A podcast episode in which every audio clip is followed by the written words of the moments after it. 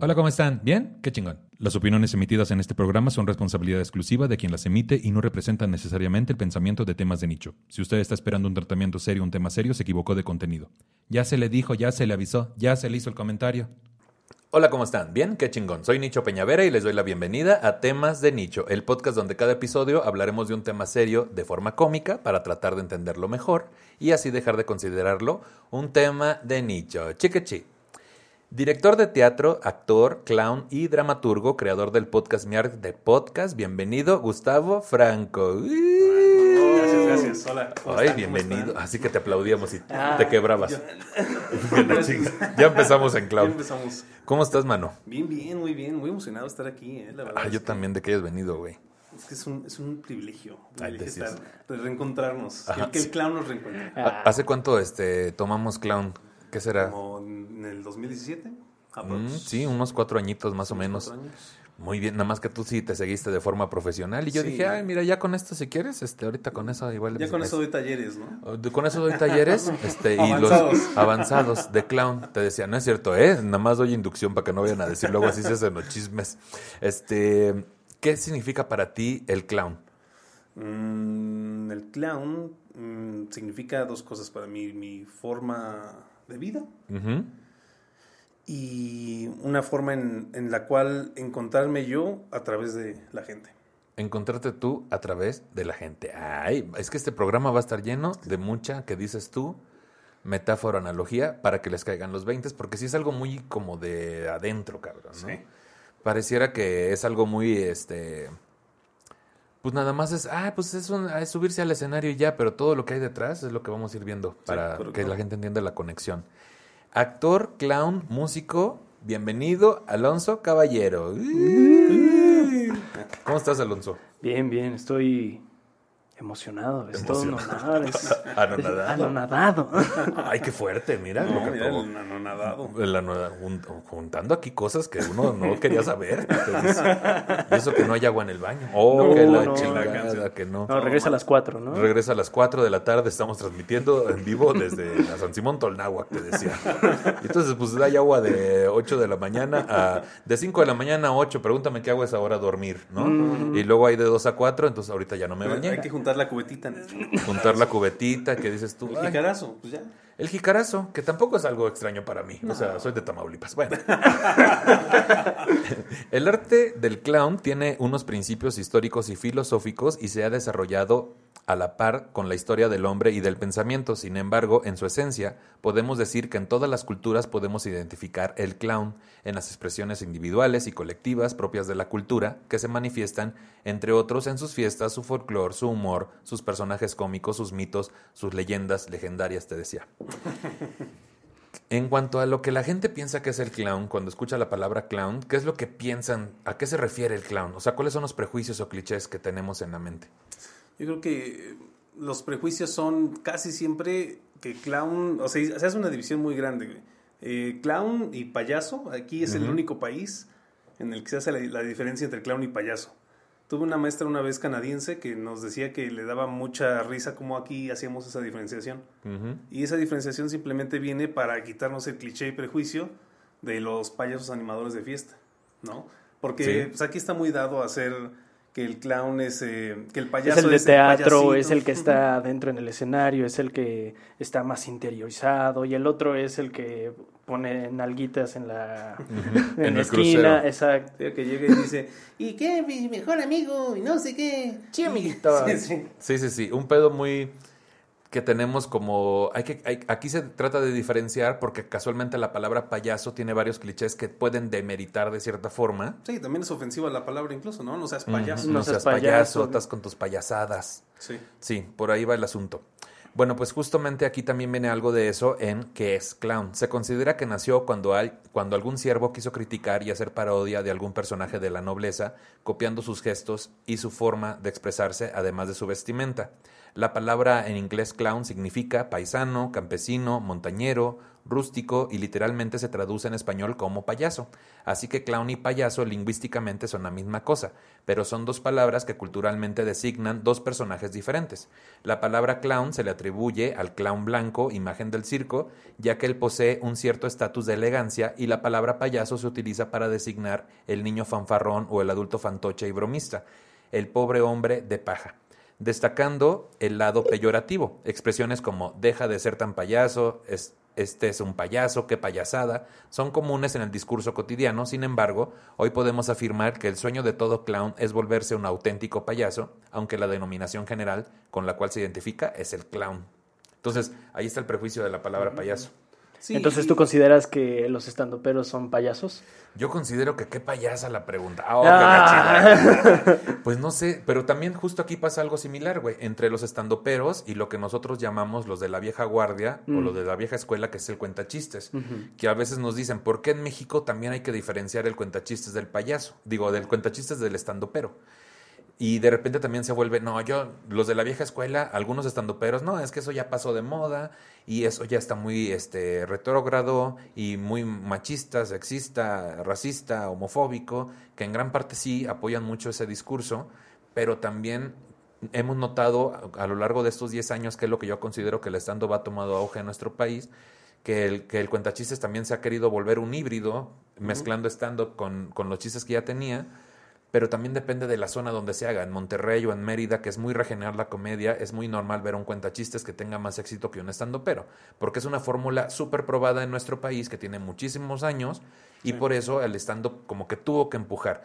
¿Será que acá también sucede lo mismo en México entre el clown y el payaso, que el clown tiene que empujar para que no lo comparen con el payaso? Sí, eh, mira, el, clown es relativamente nuevo en el país, relativamente, o sea, relativo, relativo, sí. En los ochentas aproximadamente llega con Anatoly, un maestro ruso que estudia clown allá y viene por diferentes cosas de la vida, ¿no? O sea, casualidades.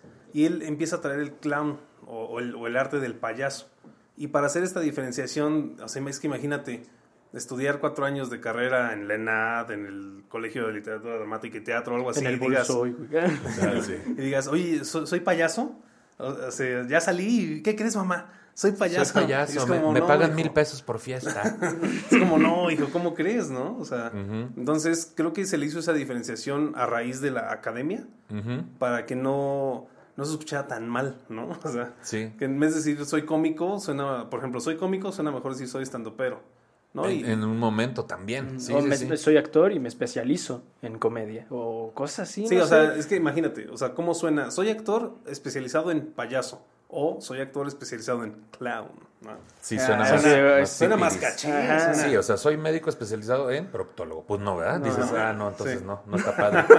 sí, o sea, sí, por lo mismo de quererlo diferenciar, por, por cómo se demerita a la profesión, o más bien lo que ha significado la profesión en nuestro país a lo largo de mucho tiempo. O sea, la profesión de payaso en nuestro país significa mucho el de la fiesta, el animador, pero no tanto el que lleva a la, esta cuestión de la, del escenario o la obra completa que gire alrededor de este personaje, sin demeritar justamente a la gente que se dedica a ser payaso, que muchos tienen en su formación la parte del clown. O también, después de que llegó a México, le añadieron esa formación o se les hizo importante decir, soy payaso, pero yo estudié clown. O sea, como si fuera algo más profesional. Sí, sí, lo, lo amerita un poco más. Es como tu, tu, título, ¿no? Es que yo, yo soy don payaso, pero mi título dice clown, Sí, don payaso. El don es clown. Es clown. Sí, sí, sí. El don de los payasos es el clown. El don de los payasos es el clown. Ah, Ay, Gustavo, Gustavo, Franco 2021. Pura frase tuitera aquí. Desde la ¿eh? San Simón Tolnagua. No, pura, pura frase tuitera. Podríamos hacer remontar el arte clown, el arte del bufón, de los farsantes, saltimbanquis y a los tipos de la comedia del arte. Si bien es cierto que en la actualidad el arte de clown se ha desarrollado en el teatro y en algunos circos, el arte de clown es una generación de todos los artistas cómicos de la historia.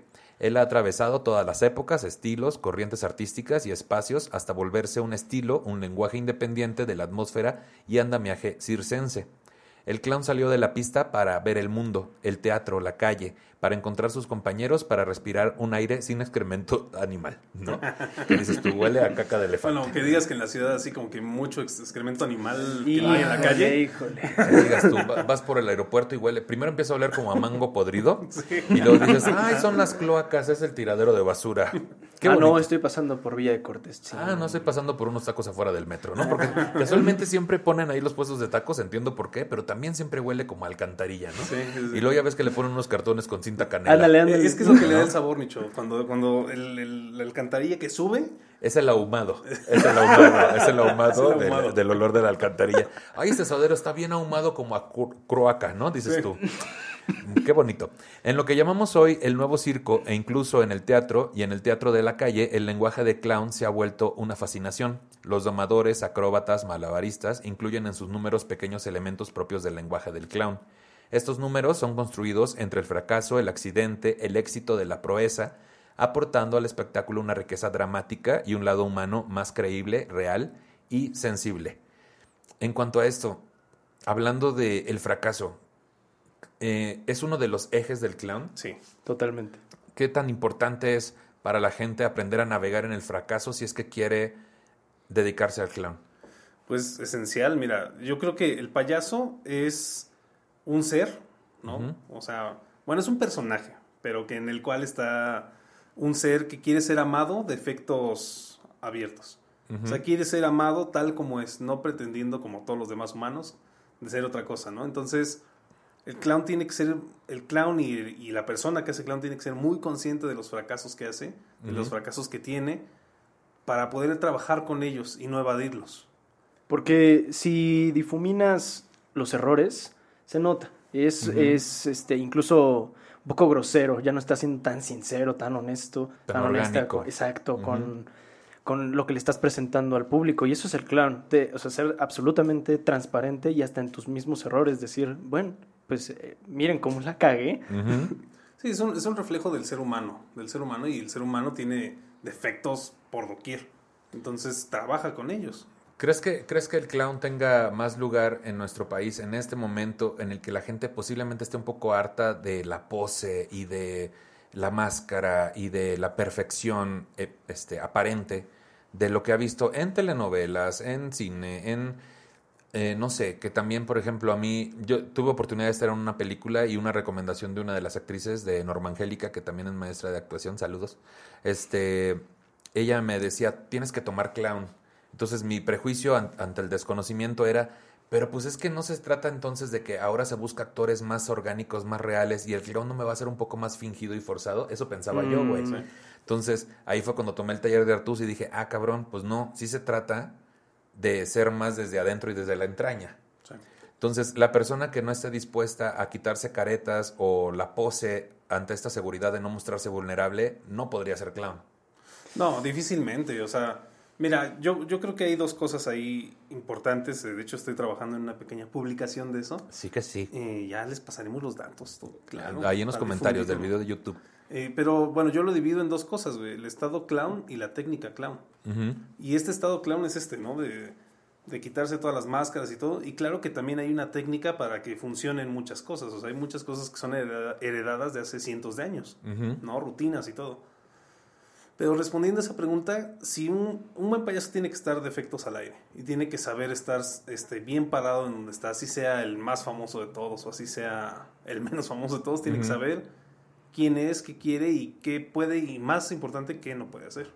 Creo que añadiendo a eso, así rapidísimo, es que todo, todos los que nos dedicamos a, a cualquier cosa que sea del entretenimiento, de la comunicación, eh, que estamos en el escenario, en el micrófono, en la radio, en, este, en la televisión, en lo que sea, tenemos que meternos al clown de alguna forma, porque el clown se experimenta hasta que eres, eh, mm, no sé, algo, algo muy, muy grande en la rama que, que ya tienes, que tienes toda la pericia, que puedes improvisar en eso, que puedes hacer cualquier cosa con tus errores.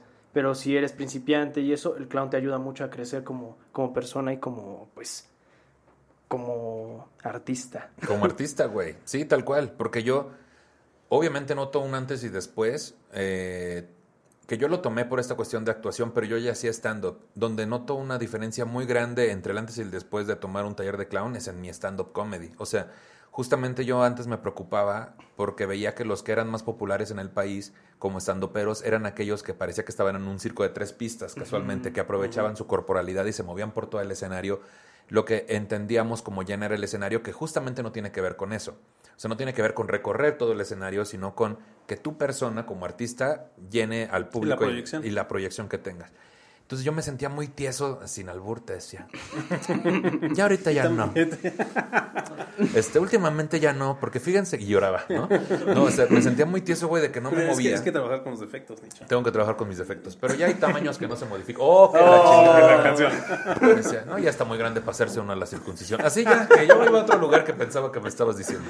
Y entonces, este... Estabas muy tieso en el escenario. muy tieso en el escenario. Y yo notaba que de repente hacía esto todo el tiempo, tenía el micrófono, hace guanta cantinflas, ¿no?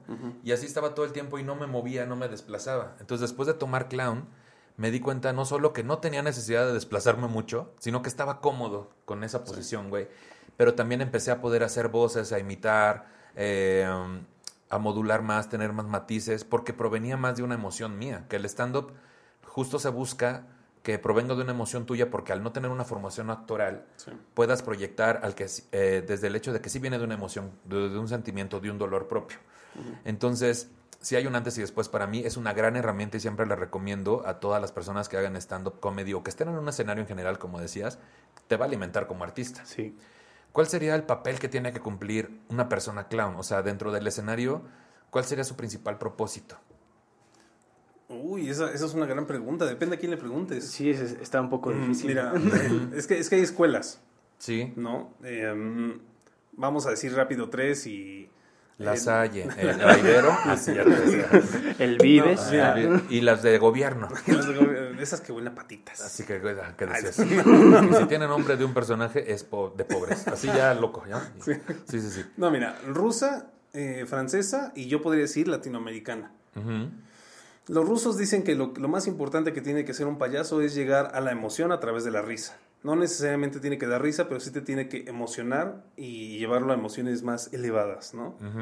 Por eso, por eso está, pues, Slava con su show, eh, en el que está nada más, pues, una, una, persona caminando lentamente, cruzando el escenario y con unas casitas que se iluminan dentro y te toca, o sea, con, con esa simple intención, como tú dices, de cruzar el escenario y, y simplemente estar ahí viviendo esa, esa emoción, te está, eh, como público te está moviendo todo y ya estás emocionadísimo y cualquier cosa que voltea a verte ya te estás cagando de risa. Y no es justamente una emoción como positiva, no, positiva o negativa, sino como desde la alegría, güey, ¿no? te provoca mucha nostalgia, te da cierta tristeza. Sí, terminas llorando. Terminas chillando, ¿no? Eso es en cuanto a la escuela rusa. Los, los, franceses, hay uno de los más grandes exponentes que se llama Philippe Gaulier, que ya es muy viejito ahorita, y que dice textualmente que los rusos son unos idiotas.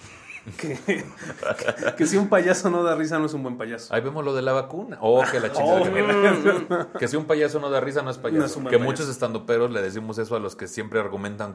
Es que mi humor es muy negro. Lo que pasa es que no. Mm. Es que no lo entienden. No, lo entienden. Entonces decimos, güey, si no da risa no es, o sea, no es comedia. Sí, entonces el fin último para los, la escuela francesa o la escuela de Philippe Gaulier es que dé risa. Y los latinoamericanos eh, tienden mucho a que el fin último es la lucha. ¿Cuál? La que ellos, la que cada uno tenga, ¿no? Pero, pero tiene que ser el contenido social. Contenido social, contenido de la lucha, ¿no? O sea, sabemos que varios hermanos este, argentinos, eh, colombianos, muchos han vivido dictaduras, entonces el fin último es la lucha. Que tenga discurso. Exacto, social. El discurso. Que ahí entraríamos a ver entonces ya el contexto de ese clown en qué país está, qué ha vivido, cuál es el antecedente. Pero sigue siendo lo mismo. Eh, como parte del arte es reflejar lo que socialmente está sucediendo. Sí, correcto. Claro. Ah, sí, aunque sea, aunque sea el final, el fin último la risa, terminas haciendo una crítica de lo que se está viviendo. Sí, sí, sí. Ya, ya sea medio abstracta, como decíamos lo de los rusos, ya sea totalmente grotesca, ya sea completa y absoluto como pues verbal, que, que el chavo te está hablando de, de un pana que vive en una vecindad y que es pobre. Pero todo eso va ligado a muchos gags que te están haciendo reír y te están haciendo reflexionar. O como bien dice Gustavo, esto de pues los hermanos que, que vivieron una dictadura, o sea, es es clavado, como, como el payaso argentino eh, te está diciendo, viví una soledad absoluta, viví este, la separación, viví la desvalorización y es como, wow, o sea, y todo esto y me estás haciendo reír. Sí. Sí, y me estás haciendo que me vaya pensando de aquí, También. Sí, una vez conocí unos chilenos, pero esos eran más agresivos que decían que lo que hacíamos nosotros no valía porque no había lucha. Y entonces era como, no, tiene que ser así. Si no hay discurso, no. Sí, si no hay discurso y si no hay este no hay algo social. La lucha. Sí, es, que, es que decían mucho, yo me quedé diciéndole a la lucha porque ellos decían, es que la lucha tiene que venir hasta el teatro y venir, no sé qué, como, yo, yo, yo tengo otra forma de verlo, ¿no? O sea, quiero pasar un buen rato, sí dejamos mensajes en las obras que hacemos y dejamos como cierta cosilla ahí, pero nos gusta más que la gente pase un buen rato. Que a veces no se trata no que la gente no quiera ir a pensar, a veces se trata que la gente, pues sí está padre que le des discurso para que piense y ya se siente como que cumplió ese propósito también al recibir algo cultural o artístico, pero también no quiere que sea el 100% del propósito. Entonces, dependiendo de cuál sea la urgencia de la zona en donde estás, la urgencia que sientas, puede ser menor o mayor a que todo sea discurso o a que no todo sea discurso o a que haya discurso, pero un poco más. También hay que saber dar el discurso, supongo. O sea, hay gente que lo hace demasiado directo y frontal. Sí, como panfleto. Como panfleto, sin, sin, aprovechar las herramientas del clan posiblemente que hagan que llegue de otra forma, en que sea más digerible, ¿no? Más entendible. Acá le preguntamos a la gente que, que este, me mandó un par de comentarios sobre que ellos, qué ubican ellos sobre el clown o el prejuicio que tenían. Acá nos dice Javier Vargas, desde niño era tan de hacer payasadas y contar mis chistes que me chingué las rodillas por payaso. Es real, tengo las rodillas chuecas y con protuberancias. Qué hermoso. Pues puede, ser un payaso. puede ser un payaso de rodillas chuecas. ¿eh? El payaso de rodillas chuecas. Es franco, directo, está aceptando su error en las rodillas, sus errores de la infancia, claro. Ahí hay con qué construir un personaje. perfecto, perfecto. Claro que sí. Acá tenemos, este, nos dice Doglight, nos dice, no sabía qué, qué es el clown hasta que le pregunté a mi amigo comediante Javier Vargas que es una forma de burlarte de ti mismo. Me suena como el típico chistoso del salón, los payasos del parque de las palapas de en Cancún. ¡Órale! Uy, qué hermoso. Pues así los ve la gente. Bloquear. Bloquear. Acá nos dice este Víctor Vélez, pues me han dicho que mis pláticas son muy entretenidas y más porque hago como que la mímica o la parodia o bueno, en mi rancho le dicen que hablo de bulto. Ja, ja, ja, le dio mucha risa. Pero, pero pues solo así hablo. Y los franceses dirían que está bien, se rió de su propio chiste. Se de su propio chiste. Dice, creo que soy tan clown que, mira, me estoy riendo de mi chiste. Es que no me soporto de lo clown que soy. qué, moderno soy, no lo puedo soportar. Dice acá, pero pues así hablo y no me sé, y no me sé expresar o no me siento a gusto si no lo hago. Ja, ja, ja. Ja, ja, ja. No, aquí ya puso je, je, je. Ah, no cierto, ya no, fue tanta risa. Ya no fue tan descarado. Ya fue más consciente, más mesurado. eso pasa en, las cuestiones de de comedia, ¿no? Que siempre viene cualquier persona, y no lo digo así de, ay, cualquier persona, ¿no? Sino, sí, te entiendo. Si, sino vienen todos diciendo, oye, este, yo soy bien chistoso. ¿Crees que yo también la puedo hacer? Y tú le dices, sí, págame. Sí. pues mira, con unos cuantos cursos te puedo responder si sí o si no. Mira, hasta, el tercer taller vas a entender. Y después le dices, ah, te engañé, adiós, estúpido. adiós, vamos. Y corriendo. Te engañé y no eres bueno. Eh, es, obvio, digo, entrando al punto de que nosotros nos dedicamos a la, a la enseñanza de yo del stand-up comedy y Tavo del clown pues es también normal que es una gran herramienta, pero también depende mucho de la persona. ¿Tú crees que sea una cuestión de talento o de conocimiento o una mezcla de las dos? Uy, el talento.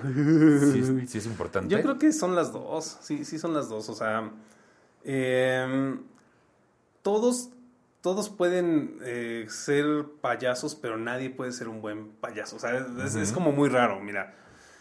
Mm, todos, todos creo que tenemos las, las, posibilidades y las herramientas en la mano, pero muy pocos son los que se podrían dedicar a eso por las exigencias de la, de la, técnica, del Estado.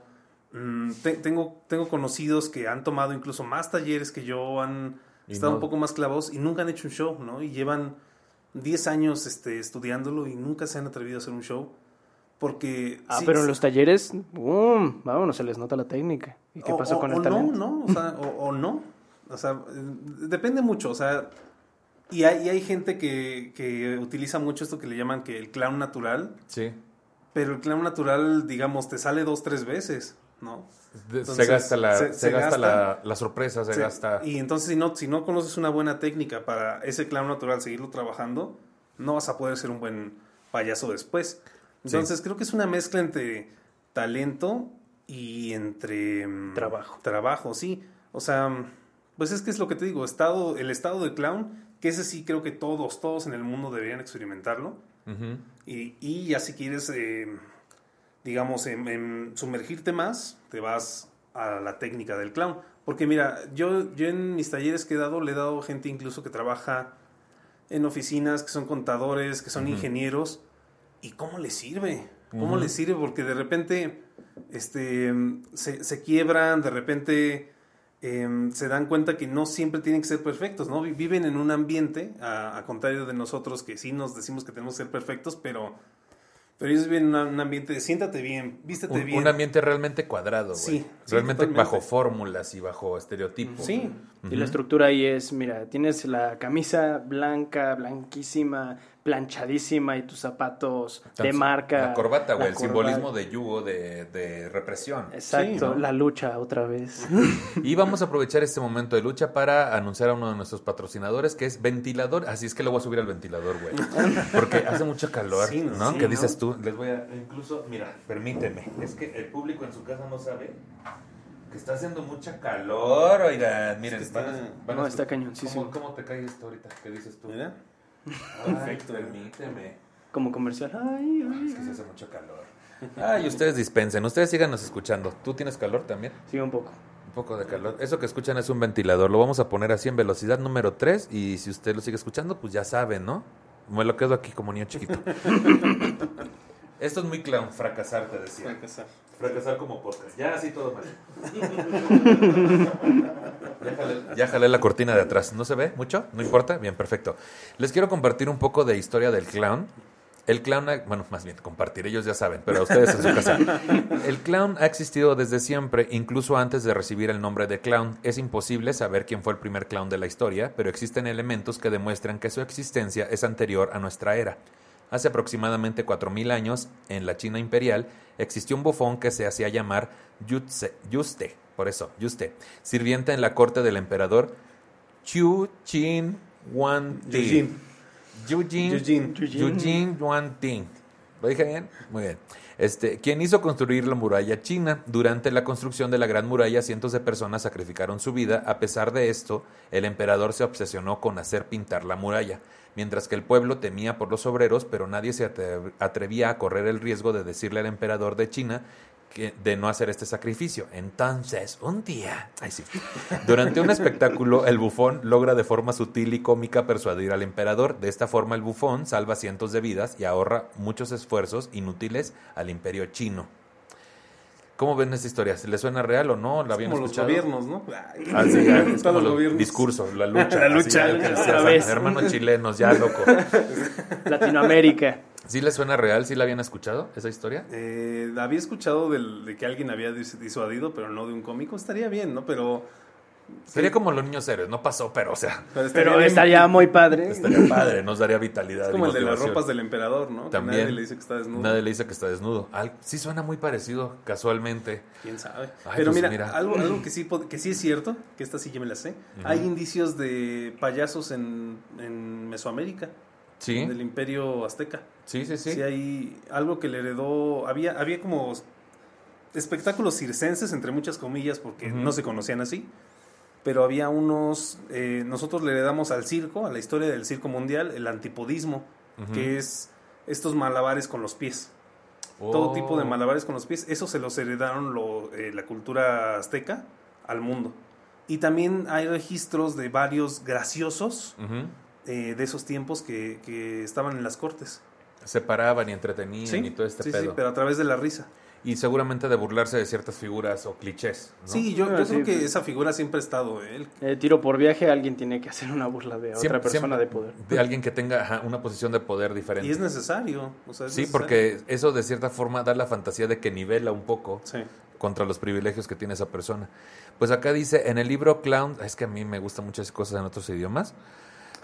En el libro Clowns, eh, es que está en francés, Clowns et Fasu, Facers, eh, no sé, la verdad, ¿tú sabes qué significa? Tú sí estudiaste este arte. Por eso te llevaste de idiomas. Etfasod, ¿no? Por eso. Se habla de que la historia del clown es todavía más antigua gracias al Es- descubrimiento. es payasos y farsantes. Payasos y farsantes. En el libro de Payasos y farsantes se habla de que la historia del clown es todavía más antigua gracias al descubrimiento de diálogos escritos en tumbas egipcias dedicados al arte de los bufones y los sátiros. Escritos como estos se han encontrado en el Tíbet, en China, en Japón, en África y en América precolombina. En el libro Payasos y... ¿Qué? Farsantes. Farsantes, se habla de que la historia del clown es todavía más antigua gracias al descubrimiento de diálogos escritos en tumbas. Por eso esto ya lo acabo de leer. En América prehispánica, en la cultura olmeca y azteca, olmeca y azteca, lo sabemos gracias a los relatos de los conquistadores. En las ceremonias, entre el rito y el sacrificio, existían personajes o seres deformes cuyo rol era divertir al pueblo utilizando todo tipo de estrategias, juegos y actuaciones espectaculares. O sea, en previo, eh, o sea, que el intermedio de los sacrificios Sí, sí, humanos. sí. En lo que están limpiando el corazón. En lo que están güey limpiando el corazón ahí que dices- Poniendo la X a otro güey que dices, tú voy a echar cal, ¿no? Dices, Ajá. vamos a echar cal. Este, en esos inter pasaba el payachito. Hola, amiguitos, ¿quieren ver sangre? Así no. O sea, pero justo qué cagado, güey, que sea Un antipodismo así. en- emplea- empleado, porque el otro corta los pies. decía. Este, empleado en estos momentos de tensión, güey, para liberar tensión, Sí. para relajar el pedo. Que la comedia siempre ha sido usada así, en cualquier tipo de comedia, guiones, en el cine, ¿no? Es un momento muy tenso, de mucha acción o suspenso y de repente pasa algo cómico y Sí. eso relaja. Ahora hablemos un poco de los personajes del clown. El clown blanco o cara blanca, considerado el más antiguo, pues nace en el siglo V después de Cristo, con el inicio de la época medieval, va a desarrollar una evolución que duró más de mil años, por lo tanto se considera que es el más original, el más antiguo y el más clásico. El clown blanco puede actuar solo, pero también puede establecer sin problema una relación con otros personajes, pero él siempre destacará por su sutileza, su sabiduría y su elegancia. ¡Ay, qué elegancia! Su vestuario más clásico es de una sola pieza con medias blancas, guantes, zapatillas y sombrero, que se inspira en el vestuario de los nobles franceses, aunque también utiliza el elegante traje denominado frac. Su maquillaje blanco cubre toda la cara. Yo así vi un video, te decía una vez. Toda la cara cubierta de... Pero eso es otra... Ah, no, no, pero ese es de otras páginas. Ah, de otra página. te del-. YouTube Ah, azul, ¿no? Y le hacías, ah, ya sé cuál es. Del YouTube azul. ¿Cuál es, cuál es el YouTube azul? ¿Cómo se llama? Ah, es que Eh, es- se los dejen en los comentarios. Ay, que, que nos pongan en los comentarios. Su maquillaje blanco cubre toda la cara, el cuello y las orejas. Ay, hasta allá. Delineando la boca en color rojo. Pues es que sí, la fricción. Los ojos y las cejas con negro.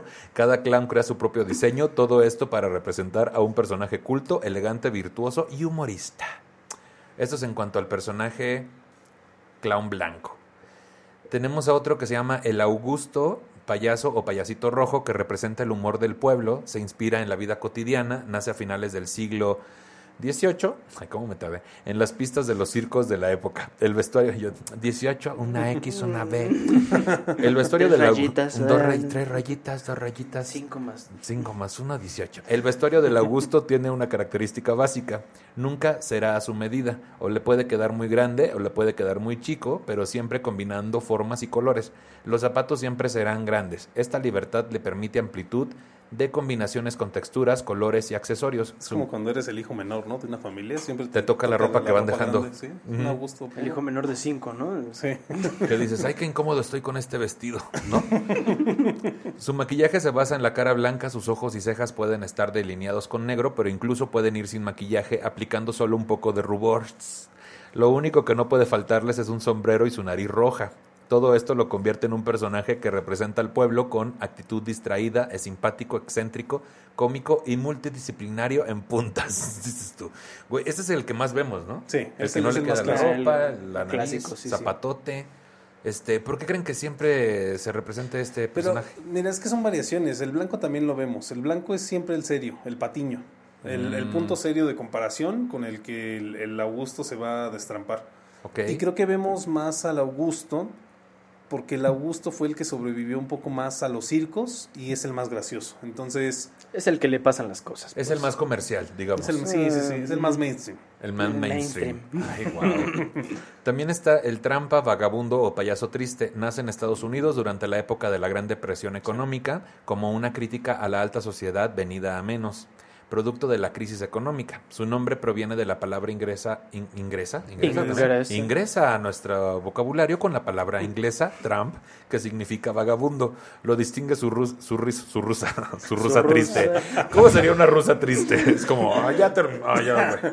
Estoy bien Sin triste. ganas, ¿no? Ya vas a acabar. Ay, es que estoy bien triste. Ya mero porque voy a ir a llorar.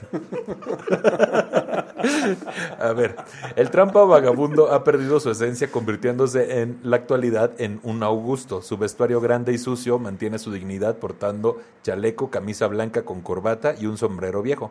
Lleva también guantes cortados de los dedos, zapatos muy gastados. Su barba descuidada y su nariz roja se complementan con ojos tristes, delineados, boca blanca y mueca de tristeza en las comisuras de los labios. Su carácter es retraído, tímido y triste.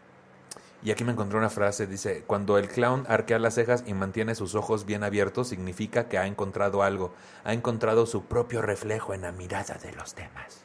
Ah, Ay, para el Twitter, para el Mira, Twitter. mira. Que es parecido a lo que dijiste tú al principio, ¿no? Que encontró su mirada en los ojos de los demás. ¿Qué, qué tan importante es la conexión con el público? Te lo voy a- se los pregunto de esta forma, porque cuando alguien hace stand-up, y por eso insisto en que el, clown es una gran herramienta, luego por estar hablando de sí mismos desde esta posición vulnerable, le cuesta mucho trabajo ver a los ojos al público y le cuesta por lo mismo mucho trabajo conectar o enterarse de qué está sucediendo.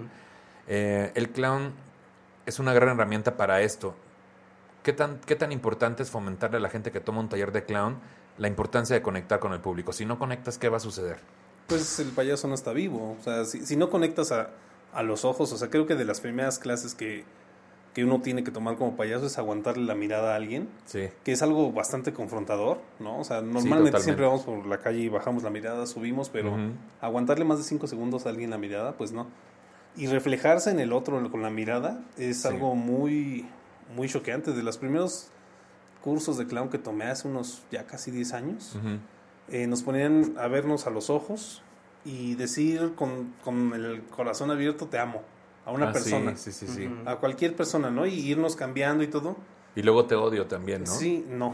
Bueno, en el que me pasó, no. ¿No? No, bueno, es que No, también pero- está la otra variación, que es Sí. te amo, te odio y... Híjole, ya no me acuerdo del Te cancelo. Y cojamos, así, ¿no? Te amo, te odio, cojamos, divorciemos, ¿no? Así ya. ¿Qué dices tú? ¿Quién se queda con los niños? ¿Quién se queda con los niños? Cinco segundos. Ándale, pues a eso ver es si difícil. sostienes eso.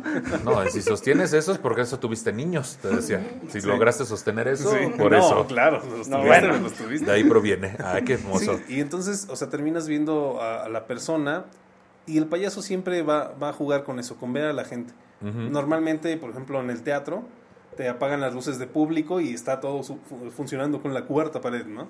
Y el payaso no, el payaso tiene que tener las luces prendidas para estar viendo a la gente, ¿no? Oh. O sea, muchas y muchas veces hay cosas que en los en los shows de clown no están en- escritas, pero te los va escribiendo el público, Sí. ¿no? O sea, si tú estás así en, en escena, estás haciendo tal número y alguien, ¡achú! Volteas y dices, salud, y Ujú. volteas, y entonces la gente se ríe y te ama. ¿Por qué? Porque estás con ellos, o sea, es, es como una... es Estoy una- en su realidad. eh, Sí, Exacto, estás, exacto. estás como en una comunión con ellos. Dentro de mi fantasía estoy en tu realidad y eso lo, lo hace más místico, ¿no? Ese, Sí. ese envolvimiento de ven a mi fantasía. Sí, y, y es Ah, una... déjame y- anotar eso, espérate. Más místico, ven a mi fantasía, te Eh, decía. ya, ya estás, ya le estás enseñando clown a él también. Pues es Ah, que yo gracias, también, gracias. Yo, yo soy muy leído, como pueden ver. No, y, y también te ayuda para, para shows cuando shows te van mal. Sí. Eh, o sea, hay, hay veces que está terrible y solo hay una persona que está riendo, pues te vas con Ahí ella. te clavas, güey, Te ¿verdad? vas con ella y, y Te ya. haces cómplice de esa Te haces- persona porque si no, si no estás haciendo reír a nadie, los franceses dirían, pues ya estás jodido. Ya valió barriga. Sí, no, claro. pero el, el- el- el elemento del público es lo más, más, más importante de todo, porque si no estás ahí con ellos, se vuelve... mm, da Frío, mecánico. meca- ajá, se... ay, como que dices, no, no, no, este, ¿por qué estás haciendo eso? Oye, ¿por qué te caíste o qué? Es como... No, Sí. no me estás compartiendo nada ni de tus errores, ni de tu experiencia, ni nada. Sí, de hecho, a, ni- a inicios de este año tuvimos una función, él y yo, en San Miguel de Allende, pero iba a ser una transmisión en vivo, ¿no? Entonces nos contrataron, fuimos allá y, y a las personas que estaban en, digamos, en Presencial. el presencial, que nada más eran el, el, tipo- El técnico. el de audio, el técnico, eh, los que nos contrataron así viéndonos, No cooperaban. no, les dieron, les dieron la instrucción de no reírse, porque iba a ser una transmisión en vivo, De no hacer ruido. De no hacer ni un solo ruido. Entonces nosotros estamos así y volteamos No tenían retro. y la gente así. Sí, ustedes no tenían retro. No, nada. Entonces No, fue- y además, o sea, como este Gustavo dice, nos cerraron totalmente las luces de público, entonces no podíamos ni ver a, a esas personas que estaban con nosotros. Era así como, quién sabe si funcionó, pero sosténlo, sosténlo, sosténlo, Sí. sosténlo. Y regresamos. Y, y al final dicen, ay, qué gracioso estuvo, me reí mucho por dentro. Y yo, no, ríete por fuera. Por fuera, favor". cabrón. Que, que ahí uno va, va aprendiendo, cabrón. Por ejemplo, así como aprendemos luego, ahorita me llamaba la atención de que el stand-up comedy, por ejemplo, eh, necesita que la luz sea tenue para que la gente se desinhiba de reírse. Cuando nosotros nos enfrentamos a un show privado que es para una empresa, pues regularmente estamos en un salón de un hotel donde todos están súper iluminados y aparte en sus mesas están sentados sus jefes, lo cual los cohibe todavía más de reírse porque reírse es apoyar el punto de vista del que está en el escenario. Ustedes sí necesitan entonces que el público esté iluminado. Para mí eso es más complicado todavía porque están inhibidos de reírse, se sienten juzgados. Sí, no necesariamente porque van ex profeso a reírse. O sea, creo que... Ya va más sobrentendido. Sí, Sí, un poco. un poco. pero, pero en, en cosas como privadas sí también es un, es un problema. No, pero inclu- sí. incluso si el clown lo aborda desde la violencia, se siente como el público está, ay, como, como se siente atacado y, y ya se vuelve bufón más que clown, porque el bufón ya es más burlesco, más Sí, ataca Es- al público. Más culerito, más... culerito. Sí, sí, sí. Sí, tiene, tiene la raíz esta del, de la crítica, muy, muy, este, ¿cómo se le llama esto? Muy... ¿De la sátira? Ajá. Pues voy a demeritar para, o sea, voy a tomar a alguien para mostrarlo como inferior para que los demás se rían de él junto Sí. conmigo. Pero hay ya. que tener un buen de sangre para eso, de buen de sangre ligera. Ay, sí, Sí, qué sí, bárbaro. sí, sí, a mí no me gusta la gente que luego se pone a chingar a otros nada más así que haciendo comedia, te decía. Aquí tenemos un cinturón. Oh, que la Oh, chingada, que no, ya. Este, sí, es importante conectar, es importante ir aprendiendo, sobre todo ahorita con la nueva normalidad, también a nosotros nos ha tocado dar shows online. Y eso que dijiste ahorita de funcionó o no, pero tú mantente. O sea, seguir dejando las pausas y las intenciones donde van, donde Exacto. sabes que funcionan, aunque no lo estés viendo reflejado, aunque no tengas la respuesta. Hace poco Chucho Díaz sacó con la Orquesta Lavadero uno de sus sketches, eh, bueno, varios sketches todos unidos en video y con su pantalla verde, y daban completamente su intención a la cámara, todo con la cámara, vamos a hacerlo, aunque no haya público, y funcionaba perfecto. Era, eh, bueno, la técnica en, eh, en todo su esplendor. Sí, o sea, ya lo tienen muy medido. Exacto. Sí, la experiencia te tiene que servir para algo, el colmillo, cabrón, Sí. ¿no? Que pues nos tendremos que acostumbrar porque creo que esto va para largo, te decía. Entonces, ese colmillo? ustedes- sí, uy, y el colmillo también, así que te arrastre por la banqueta. Este, yo, yo te agregaría a...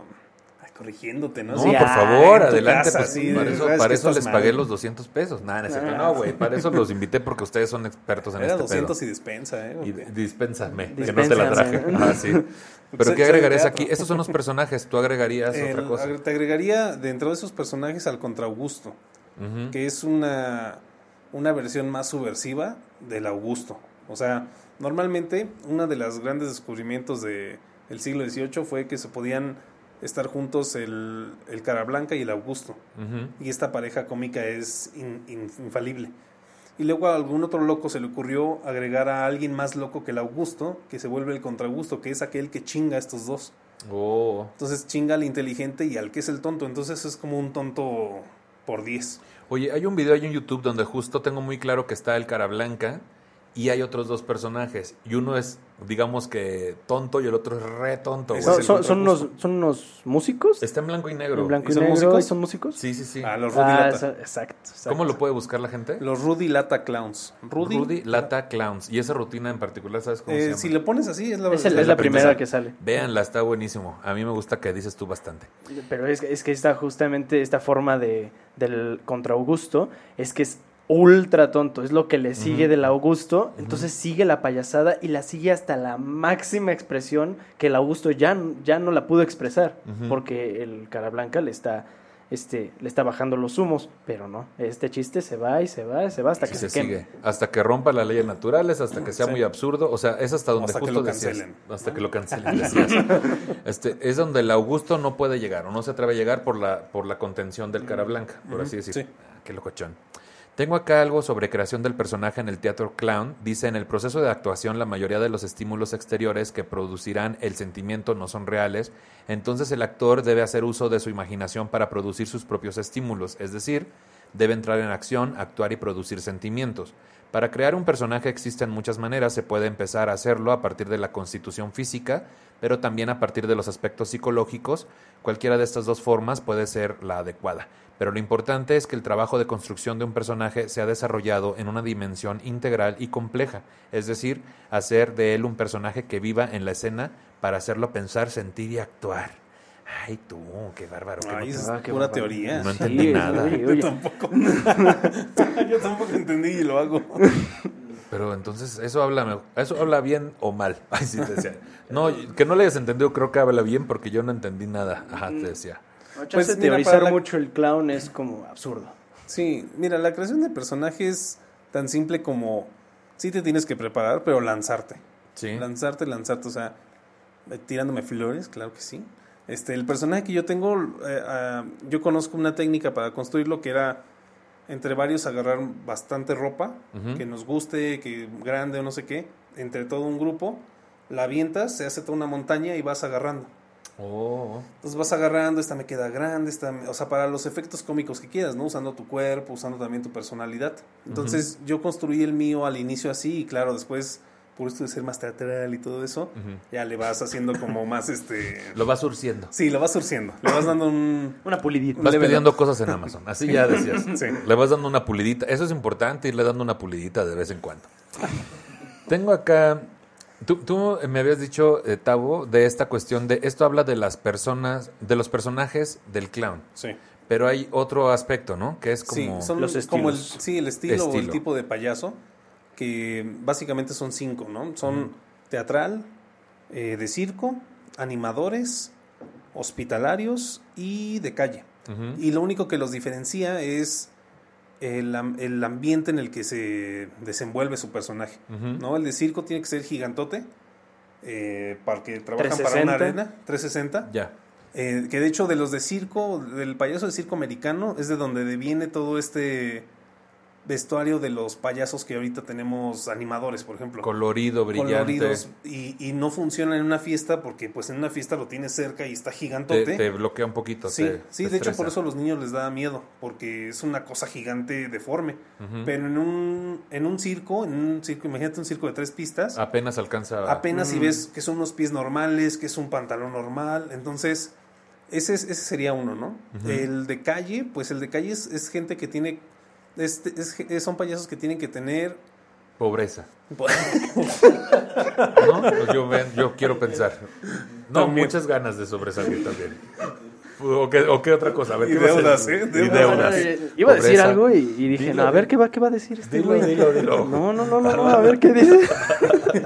No, mira, lo- los de calle tienen que tener rutinas que, que duren aproximadamente 10 minutos, porque la gente no va ex profeso a verlo, sino nada más... Va a pasar. No, y pasa. chan- chance menos, porque tienes que atrapar al público en dos segundos, como en TikTok, cabrón. Ah, sí, también. En chinga. Y de teatro, pues la gente va a verte, tienes todos, todo el ámbito cubierto, las luces. Yo diría que es el más fácil de hacer porque Todo a tu favor. todo a tu favor, ¿no? O sea, la gente ya fue a verte, ya tienes lucecillas, ya tienes un tiempo medido, todo.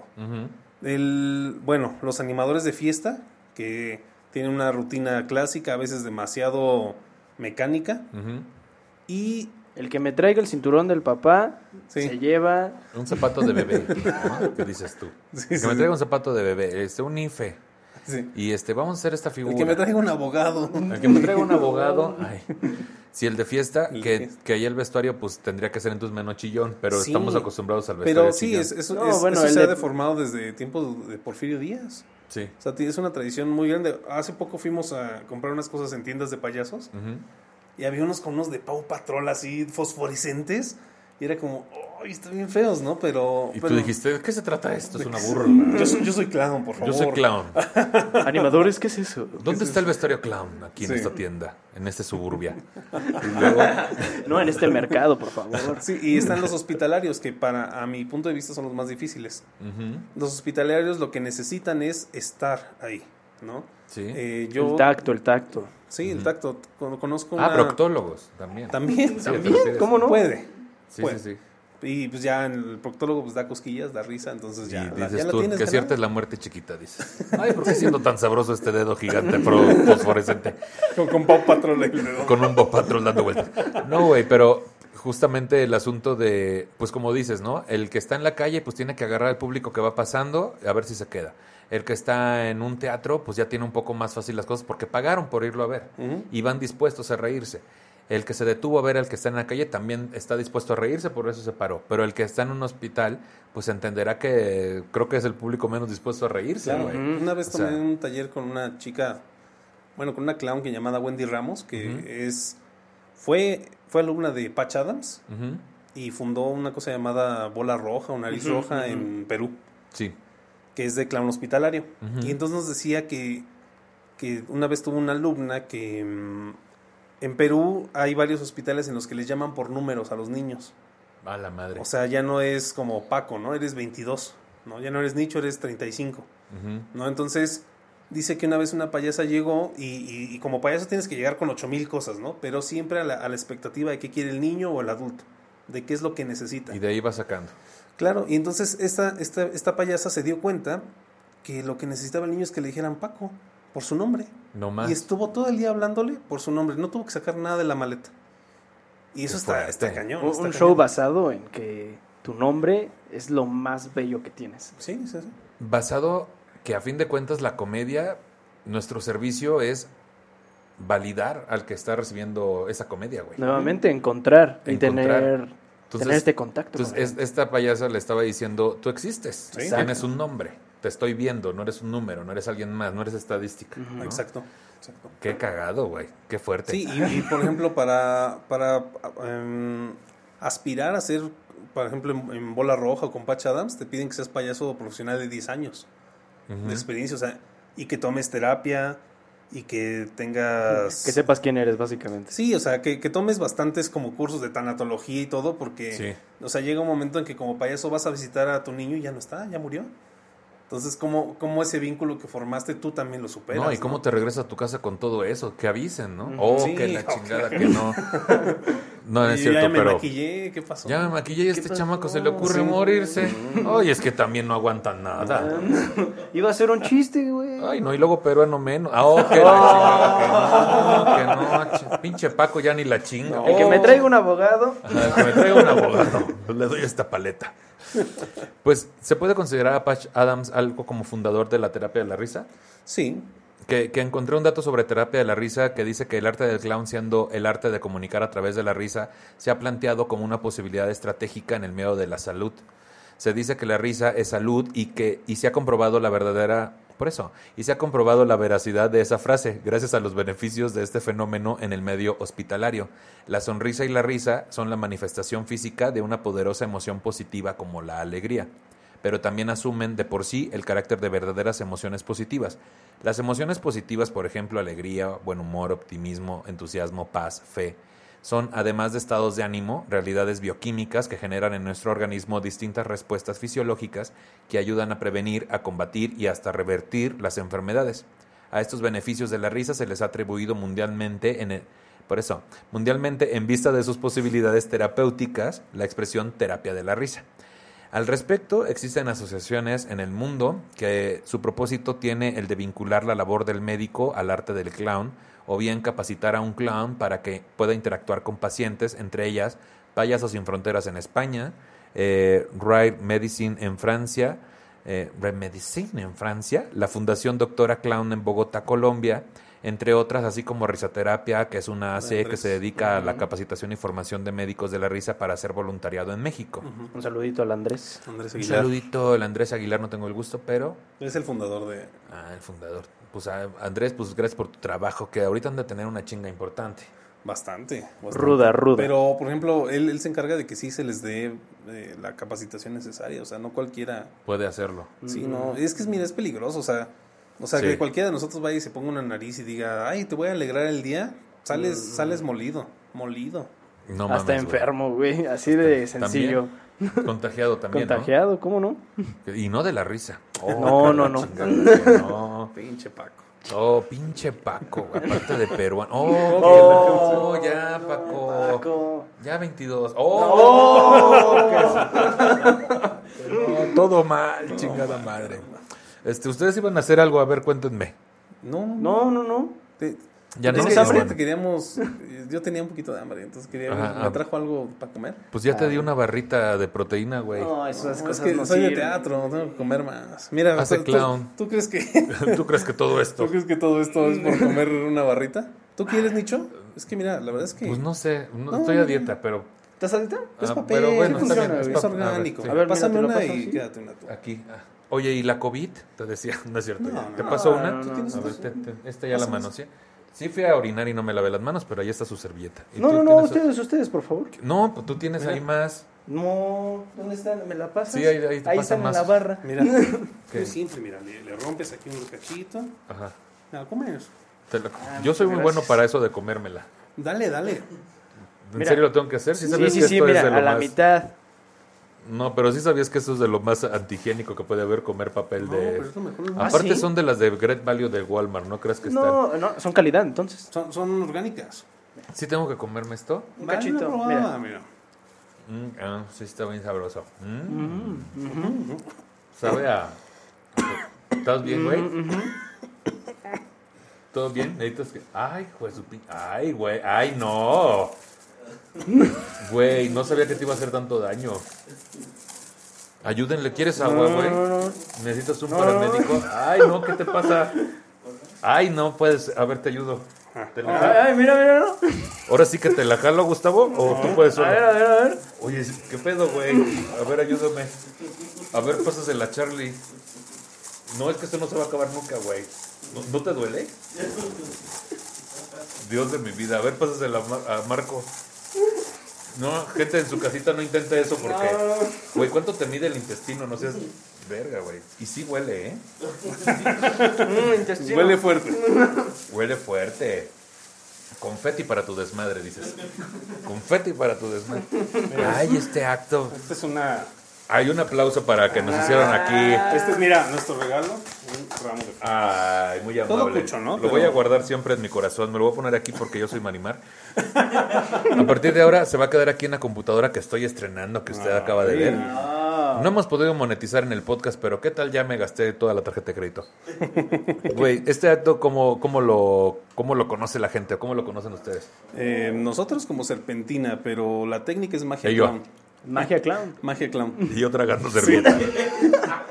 Yo sabes qué pensé que iban a hacer de que, ah, qué pendejo, sí nos hizo caso. Pensé que esa era iba a ser la sorpresa. Y automáticamente me iba a sentir yo bien pendejo. No, no, no. parte, de- parte del clown es, es saber hacer un poquito de magia y Mira, hacer de todo, güey. La cosa que tiene que tener un buen clown son saber cuestiones de magia, Sí. saber un instrumento musical, saber de teatro y, y saber alguna algún tipo de arte circense. O sea, la más draga, 360, dices. Soy- soy Ándale, 360, ándale, güey, dices por ahí. Que aquí sí sería 360. Sí, exactamente. Porque estás dando función a, a todo, 360. pista, No estoy diciendo que porque alguien que haya ganado no lo era. No, o sea, no. sino porque está dando función a todo el escenario. Claro, sí, No, sí. imagínate, el, el clown más completo es el que puede hacer malabares, chance puede hacer alguna acrobacia en la cuerda floja, chance toca la guitarra, monociclo.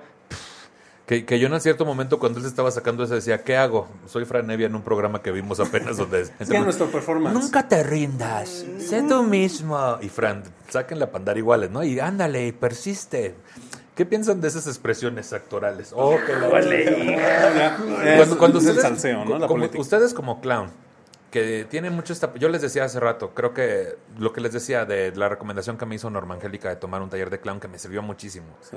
Eh, para alguien que quiera entrar a la actuación, sí, sí he estado yo viendo que cada vez se piden perfiles en los casting que sean más orgánicos, más naturales, actores más reales, por así decir. El, el lo que estamos viendo con Yalitza Aparicio, que es la no actriz o el no actor, meterlo para justamente traer esa frescura de lo real a, a la pantalla. Sí. Eh, cuando ustedes están viendo a alguien que se está formando como actor y que ven que está muy en la vieja escuela de esta exageración, y ¿qué- ¿cuál es su sentir?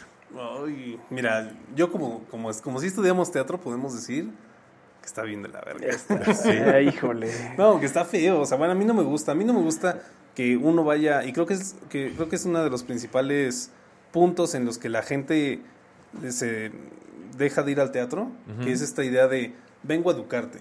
Tú, tú vienes a pagar para que yo te eduque con, Escucha mis Shakespeare. No, deja tu Shakespeare. Shakespeareanas. ¿Cuánto que eso está bien? O como en este ejemplo de Franevia.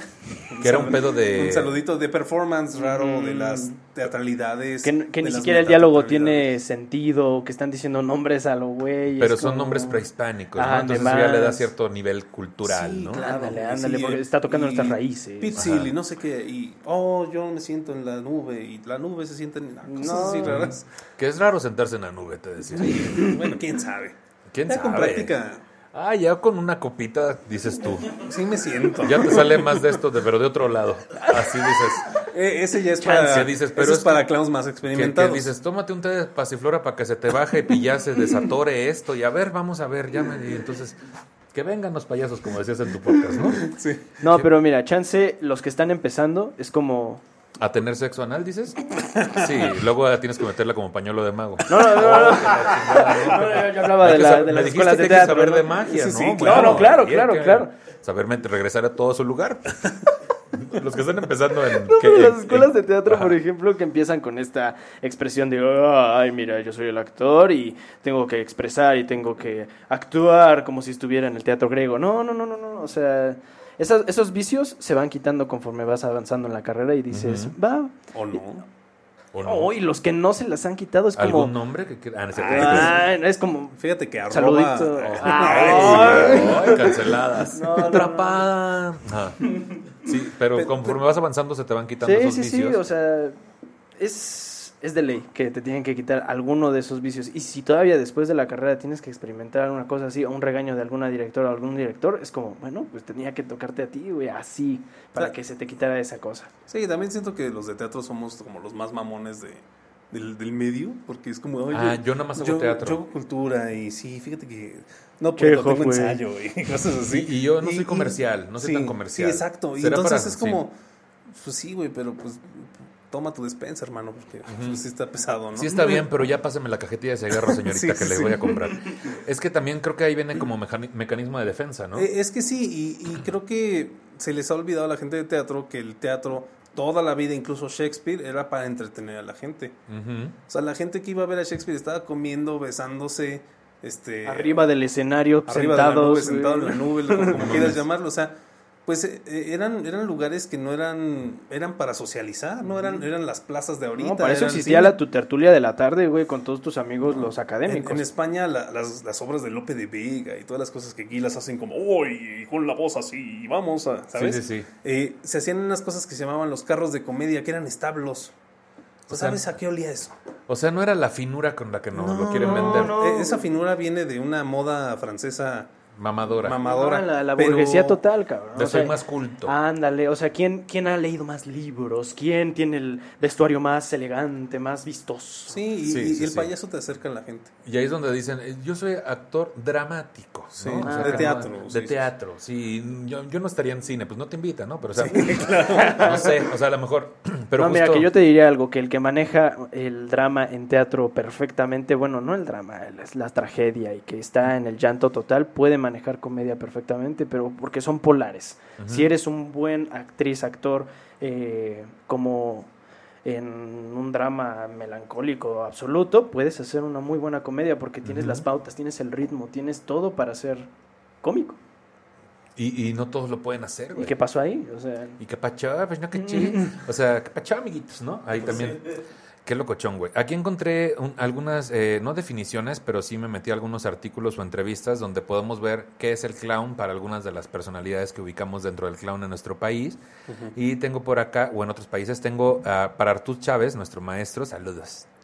El clown no es risa por risa, son muchas emociones y son emociones profundas, porque a través del humor se puede tratar temas serios que aunque distrae, por eso, porque a través del humor se pueden tratar temas serios que aunque distrae la risa, invariablemente llega a la reflexión. Ese es el poder de la comedia.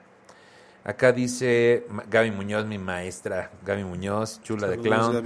Dice, un clown desde el punto de vista de Gaby Muñoz, también conocida como chula de clown, implica un trabajo interno y muy personal, profundo que las múltiples emociones que se experimentan como performer y como espectador son resultado de, una honestidad a flor de piel que se palpa sobre y debajo del escenario. La poética del clown del blog de Jesús Jara dice que el clown representa nuestro mejor otro yo y la posibilidad, por tanto, de practicar la esquizofrenia sana. Es apasionado, todo lo siente y lo hace al 100% de intensidad. El clown no transmite violencia ni cuando agrede. Que aquí está la diferencia con el, Con el bufón. el bufón. ¿Podemos decir que una persona que toma un taller de clown está haciendo un proceso de despertar el clown en sí mismo? ¿Despertar su clown? De, des- sí, despertar su clown y despertar su propiocepción de sus sentimientos, de su cuerpo. O sea, Está- se vuelve está- consciente de, de quién es. Ajá, está viéndose más que crear su clown. El, porque la creación de, de tu personaje o de tu ser como clown se hace un poquito más después. O sea, no, Sí. no es inmediato de que, ah, sí, ya tomo mi, mi taller de introducción y yo ya soy clown. No, no, hay que pasar por un proceso y decir, va, todavía no, pero ya puedo ser esto. Que a la gente le da mucha hueva todos los procesos, güey. O sea, ¿qué es lo que estábamos hablando fuera del aire? De que de repente es tomar un taller de impro, de clown, de stand-up, de actuación, de teatro musical, de, whatever. Y la frustración les llega muy rápido porque quieren todo en chinga. Sí. Como que estamos dentro de esta fantasía. Hablábamos con unos compañeros y yo sobre de que mucho tiempo fuimos educados sobre la cultura del reality, de que esta escape a tu realidad iba a ser por medio de un reality donde de repente ibas a ser famoso, famoso de exitoso y de repente. repente todo iba a ser para arriba. Luego también en esta cuestión del stand-up comedy, pues ya, habían, ya empieza a haber representantes que sí se vuelven aspiracionales porque tienen una mucho mejor calidad de vida que cuando empezaron y viajan y tienen una vida un poco rockstar. Tienen su podcast, ¿no? Tienen su Ah, podcast también por ahí, son exitosos y todo. Y entonces, de repente, eh, pues hay un gran número de personas que ya lo ven como algo aspiracional y entonces toman un taller y como principal objetivo tener dinero y fama Sí. o escapar de una realidad. Eh, ¿Qué consejo le darían a las personas que quieren formarse en cualquiera de estas artes? Yo lo primero que les digo es que trabajen en lo que tienen entre manos. Por ejemplo, en rutina de stand-up, enfócate en estos minutos, en este chiste que estás generando y no en cuándo voy a estar en Comedy Central, cuándo voy a estar en Sí. tal programa. ¿Ustedes qué le dirían a alguien que le gusta el clown, que cada vez va a tomar más auge y que no dudo que de repente la gente se inscriba y se meta a estudiar con esta intención de quiero ser famoso y cambiar mi vida en chinga? ¿Qué le podrían decir Tú, tú, tú. a esas personas? Uf. Que primero está, que lo más importante y lo más importante es hacer. ¿no? O sea, puedes tomar mil talleres, pero si no haces, no te va a salir nada. Entonces, para ensayo y error y que las cosas van a llegar a su tiempo. O sea, yo me acuerdo ahorita que dices esto que el, así inmediatamente después de mis primeras tres clases de clown fui como el nerdo que soy a comprar libros y había uno en que te decía de lo- las etapas del clown, ¿no? Y decía que del, del, del año 1 al 5 era un clown baboso y del 5 al 10 un clown intermedio y del 10 para adelante un clown. ¿no? Que se necesitan 10 años de formación. Y yo, en, en mi soberbia de querer todo rápido, dije, estas tonterías, ¿no? Y ahorita que ya cumplí los 5 años como payaso y vuelvo a leer ese libro, dije, pues sí, tenía mucha razón. O sea, no puedes aspirar a ser payaso antes de 5 años. Sí. ¿no? O sea, a ser un buen payaso, ¿no? O sea, te- bueno, en este caso teatral y todo. Lo demás es experimentación. Eh, es sí, tabla, ensayo es ir error. haciendo. Exacto, exacto. O sea, También quiero agregarle el, el factor este de la fama porque me saltó mucho. Es que la gente que va porque quiere ser famosa en algo artístico está en un error absoluto. Sí. El, el- el éxito y la fama son muy distintos porque puedes ser absolutamente famoso y ser infeliz a más no poder, cabrón. Y no exitoso para ti mismo. Exacto, güey, y, ya estás Sí, sí. ultra insatisfecho con lo que, con lo que haces.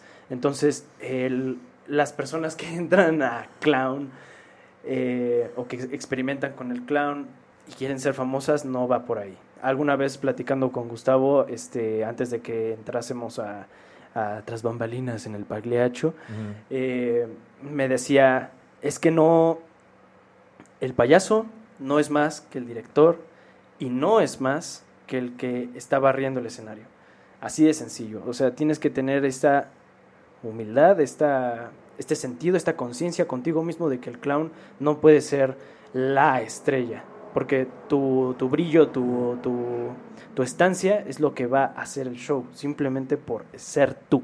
Sí. Sí, y luego hay payasos que es muy triste ver que salen y le hacen como "Ah, gracias. y O los que piden Y- y tú aplausos. dices como No merezco menos. Ajá, y tú, ay, no, no, ¿sabes? O sea, porque pues un payaso es inocente, es, es, eso, es eso, es, es de rango menor que hasta el que trapea el, el escenario, el vendedor de boletos, o sea, la gente cree que está yendo a ver a la estrella, pero el payaso es otro más, ¿no? Es uno más que está Es ahí, uno más. que es Y- parte del escenario. Sí, y, y es algo muy bonito porque el payaso lo único que quiere es ser amado con sus defectos, tal y como es. Ese es su objetivo, El objetivo del payaso es, yo vengo aquí a que me amen. a ser visto, soy. a ser validado, güey. Que, que es, que es la gasolina que nos mueve a muchos para estar en el escenario. Claro. Porque yo siempre he dicho, los que buscamos el escenario es porque seguramente nos hizo falta atención en algún momento de nuestra vida. Y esa es la gasolina, güey. Lo siento, mira, a la chingada el confeti, güey. Así te decía. chingada tu truco. Somos unos luces. Así no. no, o sea, esa gasolina es muy válida, cabrón, porque después justamente se convierte en otra cosa y ahí es donde entra a ser indudablemente efectivo y ser muy humilde, porque estás dando un servicio a alguien más. Estás validando tú que buscabas esa validación a través de esa gasolina y de esa motivación. Estás validando al que te está viendo y eso es mucho más grande que tú. Es trabajar en tu ser más que en tu tener, en tu fama, en tu dinero, ¿no?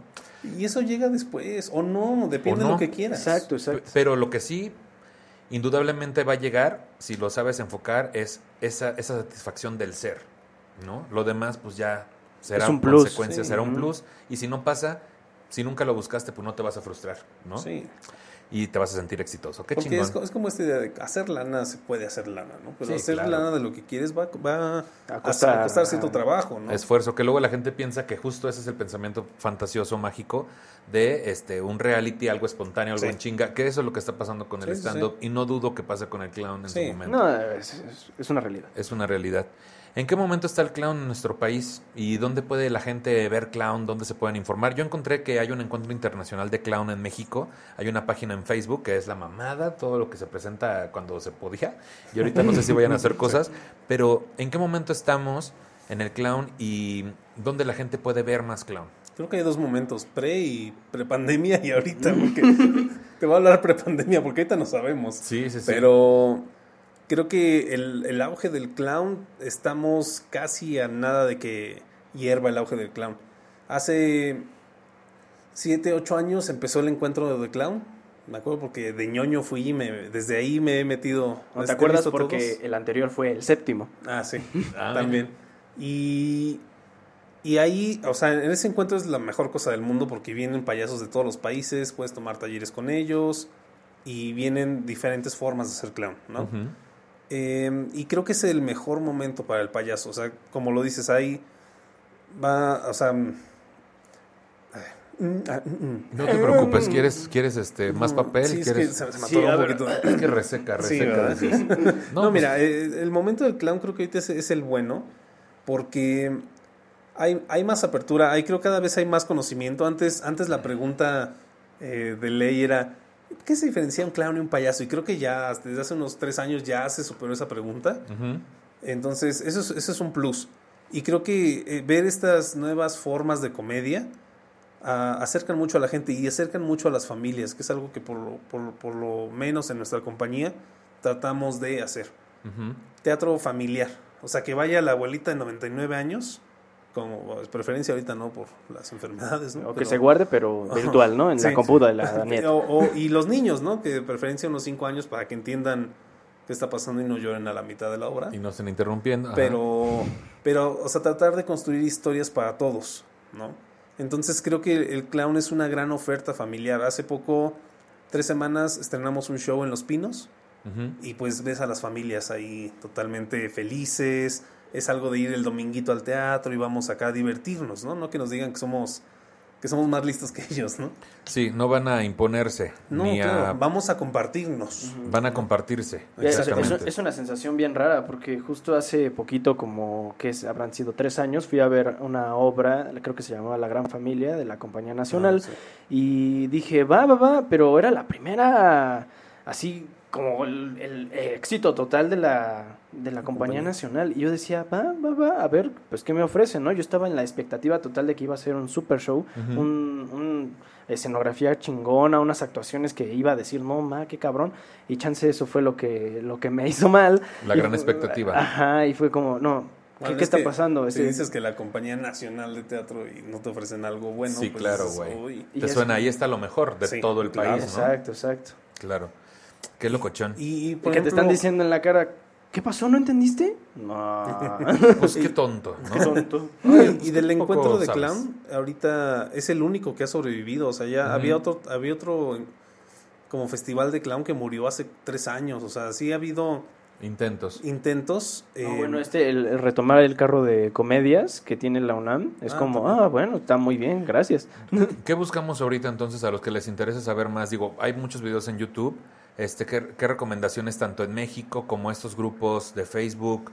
¿Qué le recomendarían? ¿Sabes qué? Echarle un ojo a esto. Digo, ahorita hablamos de un video que está ahí, este, de los, Los Rudilata. los Rudy Lata. yo, di- yo diría que vieran eh, a Finzi Pasca, a Slava, de, de su famoso show, el Snow Show de Slava.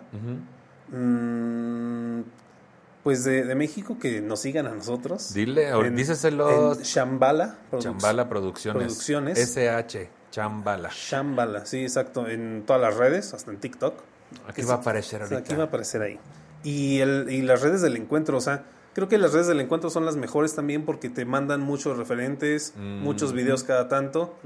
Y todo esto ahí- que aparece en la página de Facebook del Helénico, del Centro Cultural Helénico, eh, es súper básico porque se acerca a octubre, septiembre, diciembre y todo se bombardea de clown. Entonces es súper material. Sí. Y, y noviembre no existió en ese año, ¿te No. acuerdas? ¿Cómo ese año fue importante? Octubre, noviembre, Pero octubre, ese- septiembre, hasta chillo, diciembre. güey. es cierto, güey. Este, es que yo no entendí tampoco. Pensé que te habías brincado un mes. Pero ya lo veré en el video y me reiré yo solo. Aquí donde dice este Encuentro Internacional de Clown en México, en Facebook, ahí lo, que lo Sí. busquen. También recomiendas las del Helénico. Sí. Las, las del Helénico sonó como si fueran otras cosas. Sí. ¿no? Re- re- ¿Recomiendas las del Helénico? Ah, no, está bien sabroso. Barranca del Muerto. No, para ahí por Barroca del Muerto.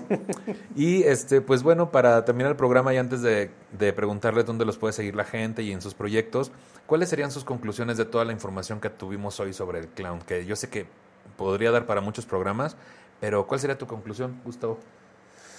Uy, pues que el clown siempre va a ser mejor practicarlo que leerlo, que conocer de él. O sea, es una parte muy importante para la formación, pero no va a haber nada más gozoso que practicarlo. Que Sí. verlo y que practicarlo. O sea, ser partícipe de los dos lados. Espectador y, y sí. el que está arriba. Y, sí.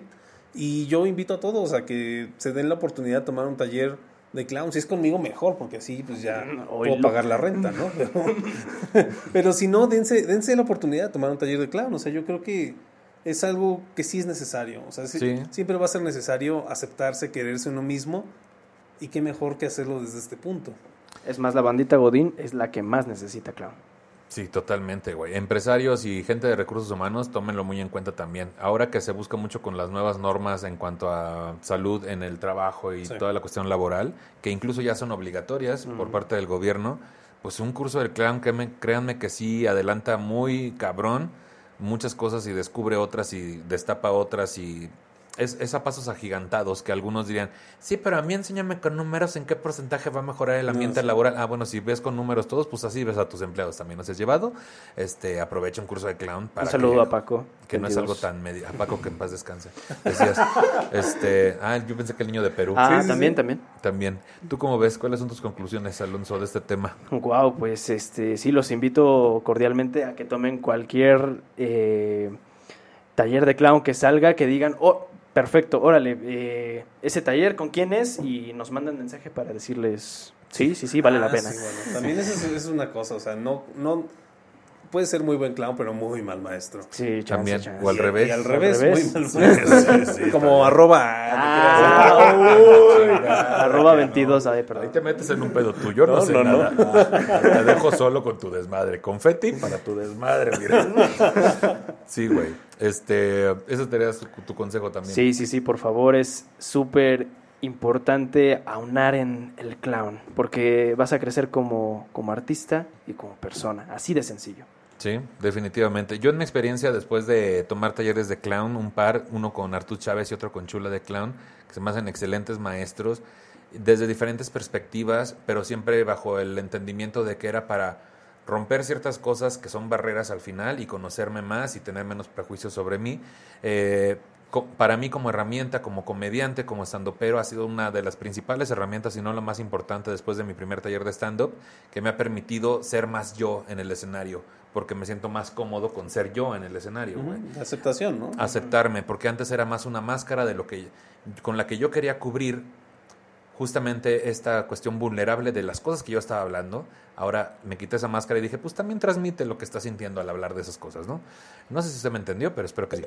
Eh, en cuanto puedan y tengan la oportunidad, pueden tomar un curso de clown, este, vean clown, vean de qué se trata y pues muy recomendable y...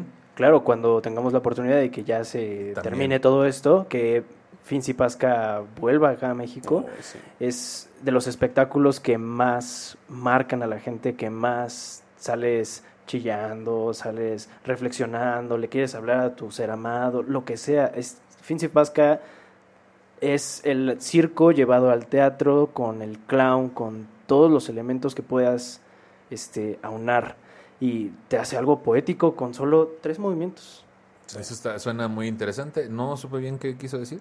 Nada, con solo tres movimientos. Y yo, güey, es que yo no estoy entendiendo nada. Frinky. Finzi Pasca. Finzi Pasca. Yo Pinky y Cerebro. A ver, repite el nombre otra vez. Finzi Pasca. Finzi Pasca. Lo voy a buscar. Lo voy a buscar. Siempre hay algo nuevo que aprender y si usted se considera alguien profesional en el arte de la comedia, pues ejérzalo tomando talleres que lo vuelvan más profesional. El clown es una profesión, es una técnica, es todo una rama, es algo que tiene mucha cultura y es mucho arte. No lo demerite usted y pues tome clown. Esas serían las conclusiones. Para terminar el programa, ¿dónde pueden seguirlos, Tavo? ¿Qué andas haciendo? Este, ¿Cuáles son tus redes sociales? Bueno, mis redes sociales, Twitter e Instagram personales, claro que sí. Mi amigo personal, a todos sus cumpleaños de sus niños. Es en, el mismo Twitter y, e Instagram es Gustavo Gorila, así, arroba Gustavo Gorila sin espacios. Y de la compañía es Shambhala Producciones, que les va a salir por aquí. Sí, les va a salir Shambhala sí, Producciones. Sí, porque tiene una H intermedia muy rara ahí, pero... Pero por ser... pero por ser eso, ¿no? y vamos a tener funciones pronto en agosto, es pronto. Próximamente en agosto del 2037, supe yo, ¿no? No, para nosotros es pronto, después de todo un año. Ya para nosotros es pronto, pero pero ahí viene, ah, métanse a, Chambala porque ahí, viene mucha información. También ahí en Chambala, en Instagram y en Facebook es la misma, damos boletos para el teatro. Entonces peguen mucho ojo para teatro presencial ahorita y también para teatro en forma virtual, damos muchos boletos. Entonces también no lo desaprovechen, por favor. Sí. Y, y, nada, pues estamos trabajando en un nuevo show de, con música y con clown. Eso está música en vivo, entonces ahí los invitaremos también. Y también ahí se publica información tanto en las redes de Gustavo como de Chambala de los próximos talleres que pueda haber. Va a haber uno en agosto también. Que también hay versión online por si usted quiere tomar el taller de clown online. Lo han tomado muchos de mis alumnos de Casa Peñavera y todos han salido encantados de ahí. Y es un gran taller y es un gran clown y apréndanle, ¿no? Ahí con el sí, sí, Ahí un saludito al Alan Benítez. Un saludito al Alan Benítez, de mis alumnos también. ¿A ti dónde te pueden seguir, Alonso? ¿Qué andas haciendo? ¿Qué proyecto? ¿Qué rollo? Híjole, bueno, a mí me pueden seguir personalmente en Instagram, Facebook y Twitter como Caballero UZ. Y eh, pues Alonso Caballero y ya se la saben. Eh, ya, se la saben. ya se la saben, por Dios. Por Dios, de tanta palabrería. Pero lo más importante es que sigan a Shambhala, a Zapato Roto Producciones, a Taraxia Producciones, a Ah, eso es bueno. Y ya. Ah, bueno, adelante, adelante con todo eso. Chingón. Pues síganlos para que vean sus proyectos y ahí apoyen este y vayan en vivo y compren y inscríbanse y todo lo demás, porque si se necesita, pues son clown, necesitan dinero. Oh, que la chica, oh. que no, que, que sí, que apoyen. la despensa nada más. Sí, ya sé, ahorita te les paso su despensa, a ver si el arroz no trae mucho gorgojo. Y por último, yo quiero agradecer a Marcos Ejudo que está en los controles y a mi productor Charlie Ortega. Pueden seguirlos en las redes sociales como aparecen aquí. Y a mí me pueden seguir como Nicho Peñavera en todas las redes sociales. Este episodio está disponible en mi canal de YouTube Nicho Peñavera como temas de nicho en las plataformas de audio y compártelo para que lleguemos a más personas con el hashtag temas de nicho. Chique, Y por último, si usted se siente ofendido por el tratamiento que le hemos dado al tema y tiene un montón de sugerencias de cómo hacer este programa de forma correcta, le sugerimos dos cosas. Una, no nos escuche y dos, produzca si uno se le estuvo di y di. Muchas gracias, amiguito. Nos vemos la próxima. Gracias.